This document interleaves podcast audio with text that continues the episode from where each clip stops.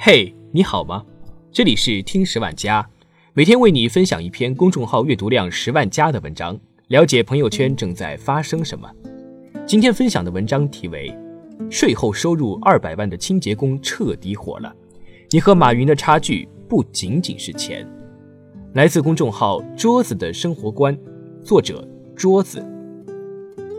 最近有个故事在朋友圈火了，在上海张江科技园区，有个创业公司资金链断裂了，眼看就要关门的时候，公司里一个清洁工阿姨拿出六百万给公司完成了融资，挽救公司于水火之中。阿姨投资的理由也很简单，她说喜欢公司的氛围，希望大家不要走。后来这个阿姨的身份得到曝光，她是上海浦东本地人。世博拆迁户，手里有八套房子，一千七百万现金，光靠房产的收益和手里现金的投资，每年基本可以拿到两百万。阿姨的生活可以过得很好，可是她平时不会打麻将，不会享受，只会扫扫地、抹抹灰，在家里闲不住，所以来到了这家公司当清洁工。不要上班就有收益了，躺着就把钱赚了。现在有个专门的词汇叫做税后收入。不要想歪，这是很正能量的词语。互动百科上面对于税后收入的解释是这样的：税后收入就是不需要花费多少时间和精力，也不需要照看就可以自动获得的收入。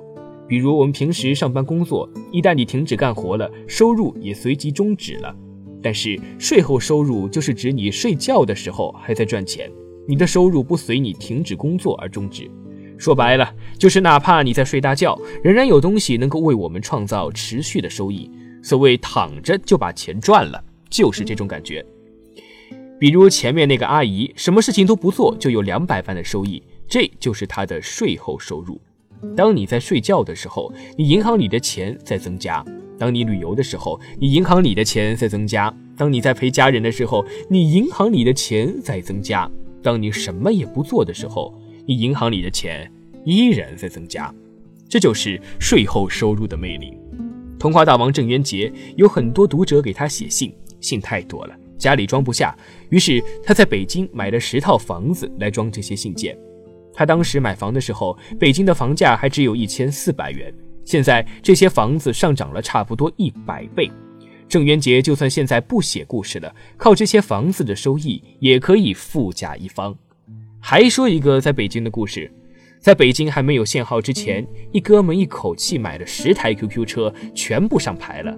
现在他就靠这十台车子，每个月的收益就有好几万。别人需要上班才有钱，而他在睡觉的时候也有大把的钞票进入自己的口袋。这就是人与人之间的差距。要真正快速积累财富，不要总想着那点儿死工资去赚钱，而是要努力增加自己的税后收入。畅销书《管道的故事》中讲述了一个发人深省的故事。A 和 B 他们两人都得到了一个工作，就是需要长年累月把河水运到村广场的水缸里。刚开始的时候，两个人都抓起两只水桶奔向河边挑水到村广场。可是几天过后，两人渐渐有了不同。A 依然是每天挑水去村广场，但是 B 白天提水，晚上和周末的时间休息，挖出了一条输水管道。几年后，B 不工作了，他每天躺在家里睡大觉，但是他依然能够获得来自管道的收益，而且比依旧还在挑水的 A 收入多 N 倍。A 只会用自己的蛮力干活赚钱，而 B 早就学会了利用管道赚钱，他拼的是税后收入。我有个朋友叫李伟，他在上海房价大涨的时候进入房地产中介公司工作，那一年形势很好，他赚了几十万。和他同时进去的张军和他业绩差不多，也赚了几十万。第二年，李伟想要开一个房地产中介公司，想找张军一起做，而他拒绝了，因为他觉得那样不稳定。现在有了个平台在这里，一年赚几十万，挺好的。后来李伟单干了，注册了一家公司，租了一个门面，雇了一帮人帮他跑业务，收益五五分成。他每天只负责对他们进行培训。那一年，李伟赚了四百多万，翻了十倍，而张军还是只有几十万。第二年，李伟还想着继续扩大，开连锁加盟店面。我们总习惯于走进一个误区，只想着单靠自己赚钱，而从来没想过让别人帮自己赚钱。自己一个人赚钱赚起来非常难，而雇佣一帮人帮你赚钱，你睡觉的时候依然有收入，这就是从量变到质变的区别了。老板和员工最本质的区别是什么？一个是用钱去买员工的时间，一个是牺牲时间去赚老板的钱。我有个朋友，他是某互联网公司高价从国外聘请回来的。他一回来公司就给他单独的办公室、专车还有司机，他觉得太隆重了，有点不好意思，就对老板说：“我自己会开车，您给我一个单独的办公室就行了，司机和专车还是没有必要了。”可是老板却一脸认真地说：“你的时间不应该浪费在开车这种低价值的事情上面。”是啊，你既然是为老板工作的，那你的时间就是被老板买走了。老板既然买了你的时间，肯定是要把你的时间放在更高效的事情上面。你开车一小时和司机开车一小时产生的价值是一样的，但是你工作一小时产生的价值要远远高于司机。直白一点说，你这么宝贵的人才让你去开车一小时，其实就是老板损失了大量的收益。